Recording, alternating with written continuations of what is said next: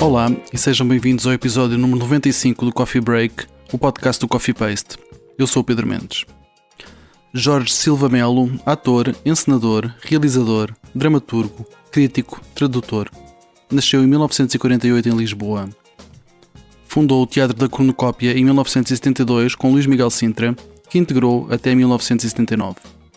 Em 1995, fundou os Artistas Unidos, companhia que dirigiu e na qual centrou a sua atividade como encenador. No que ao Coffee Paste diz respeito, escreveu várias crónicas durante 2020 centradas nas dificuldades que o teatro atravessava em tempos de pandemia. Jorge Silva Melo morreu no passado dia 14 de março, aos 73 anos. Hoje, em jeito de homenagem, republicamos a última entrevista que nos deu, em julho de 2021. Na altura, preparava-se para estrear a peça Morte de um Caixeiro Viajante, de Arthur Miller.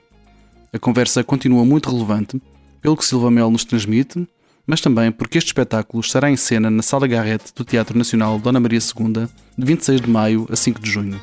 Espero sinceramente que gostes desta conversa. Até já, Jorge.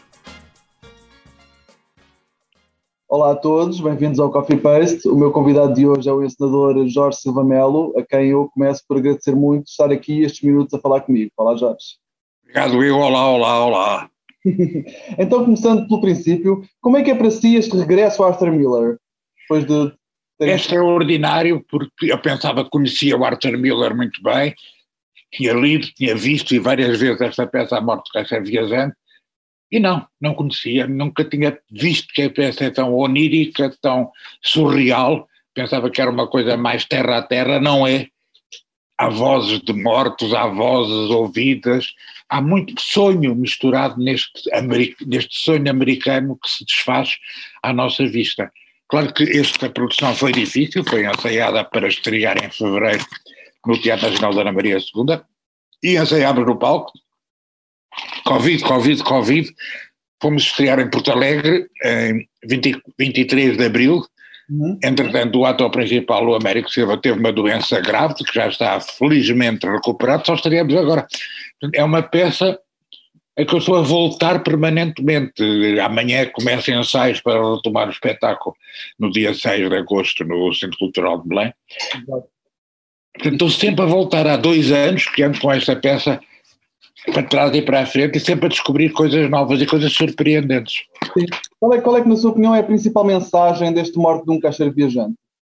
A impossibilidade de se envelhecer neste mundo.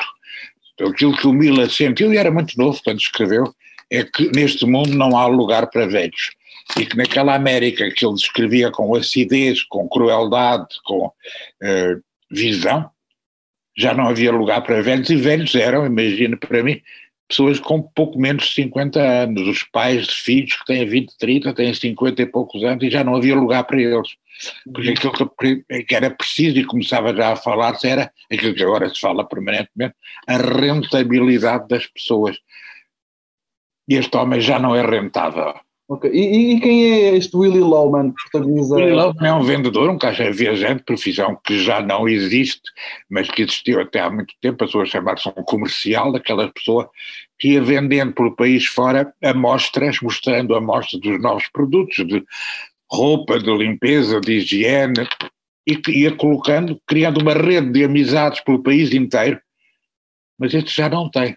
Então o Willy Lowman o que sente é que os amigos já se foram, já morreram, e o que ele quer é que no seu funeral apareçam ainda amigos e não aparecem aquelas pessoas que ele visitava na província, né, nas longas viagens, ele começa, logo a primeira cena é a chegada dele a casa perturbado, perdeu o rumo na, na estrada, foi para a Valeta e pensou que estava a guiar um automóvel que tinha tido há 20 e tal anos ele começa a sentir a velhice a aparecer e ao mesmo tempo que chega a velhice, chega a ser posto de lado, é posto de lado. E é um trabalho notabilíssimo do Américo Silva, que já tinha feito um papel importante no do Alto da Ponte também do Miller, uhum. e aqui tem um papel absolutamente extraordinário que eu tenho tanta pena que seja, vai ser pouco visto, porque vai ser pouco visto, não vamos conseguir fazer a digressão que tínhamos pensado, não fazemos a carreira no Dona Maria, o Teatro Regional de São João, que é um dos coprodutores, não encontrou novas datas para, como agora se diz, recalendarizar,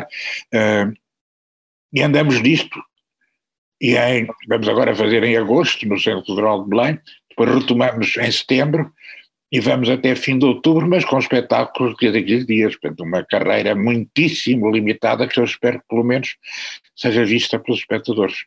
Sim, certamente.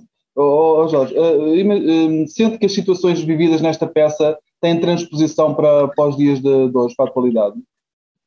Eu creio que há agora muita gente que estão, a quem estão a dizer já não és preciso nesta empresa.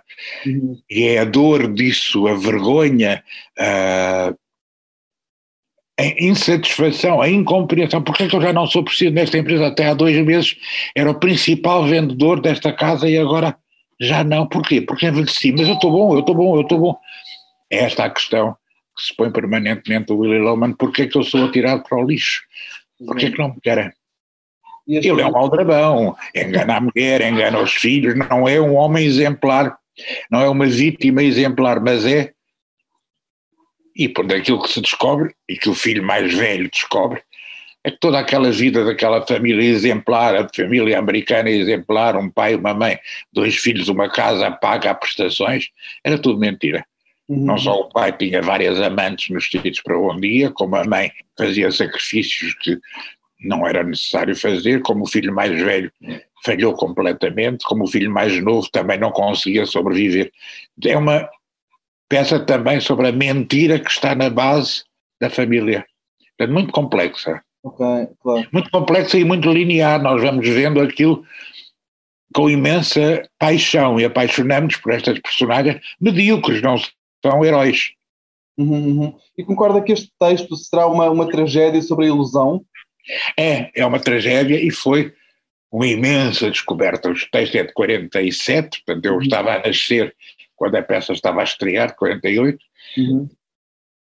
e é a descoberta que o homem comum tem interesse. Portanto, já não queremos só reis, príncipes, duquesas, marquesas, é o homem banal, o homem que não tem nada de especial, mas que tem um mundo cheio de mentiras, de contradições, de sonhos, de desespero e que acaba por morrer na pura propaganda do serviço de seguros que a América começa a montar. E... Porque há um seguro de vida que ele acaba por preferir suicidar-se e deixar o dinheiro aos filhos nesta morte do caixa viajante. Precisamente há uma situação, ele, ele diz um homem vale mais morto do que vivo, não é? A certa altura. É, exatamente, ele diz isso e realmente a partir dos 50 nessa altura, agora será um bocadinho mais tarde, o valor de um homem é pouca coisa. Mas, gostava já nos falou um pouco das dificuldades que, que, que houve nesta, na, na, na, na, construção do espetáculo, é? de, de, devido a várias, a várias situações, mas o, a construção do espetáculo, como é que correu em termos gerais, fora, fora Covid? Foi muito impressionante, porque os atores, e ensaiava no Teatro Nacional Dona Maria II, os atores percebiam que íamos ter suspensões, que íamos uh, atrasar espetáculos, que íamos ter ensaios anulados, e em 15 dias o espetáculo estava pronto. Foi dos espetáculos mais rápidos de fazer que eu tive, porque estava toda a gente com medo que viesse a ser interrompido, suspenso. Veio a ser, mas depois do, de um ensaio geral que correu muitíssimo bem no Teatro Nacional Dona Maria II, uhum. mas não fizemos nem a carreira no Dona Maria, vai ser agora numa sala mais pequena e num palco mais pequeno, o palco do pequeno auditório do CCB, uhum. e o, e vai ser, não, não faremos o Porto, que eu tenho imensa pena, porque a peça estreou em Portugal numa famosíssima e importante encenação de António Pedro, com João Guedes e Dalila Rocha, e apetecia-me louvar estes atores que inventaram o teatro em Portugal, o teatro moderno em Portugal, o João Guedes, a Dalila Rocha, o António Pedro, que fizeram a morte da gente viajante, uhum. depois toda a gente a chorar no uhum. Porto, e em Lisboa, quando vieram a Lisboa ao Teatro Apolo, que já não existe, num buraco que é o Martim Muniz. Ok. Um, portanto, eh, só relembro, vou só relembrar aos nossos uh, visionadores que, que, o espetáculo está de 6 a 15 de agosto no CCB e depois tem algumas datas também pelo, pelo país. Eu, eu, queria só terminar, uh, gosto de terminar, pedindo-lhe um desejo para o teatro, para os tempos mais próximos, Jorge. Desculpa, não percebi. Uh, gostava de lhe pedir um desejo para o teatro, para os tempos mais próximos.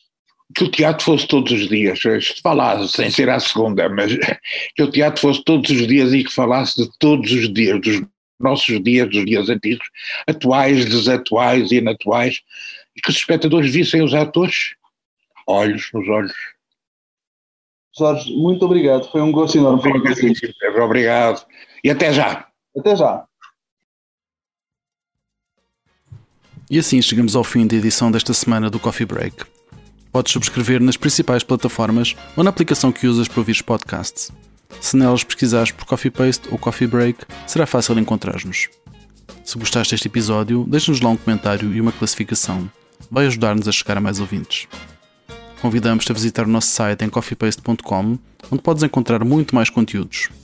Podes também encontrar as notas sobre este episódio em coffeepaste.com/cb95 coffeepaste.com/cb95.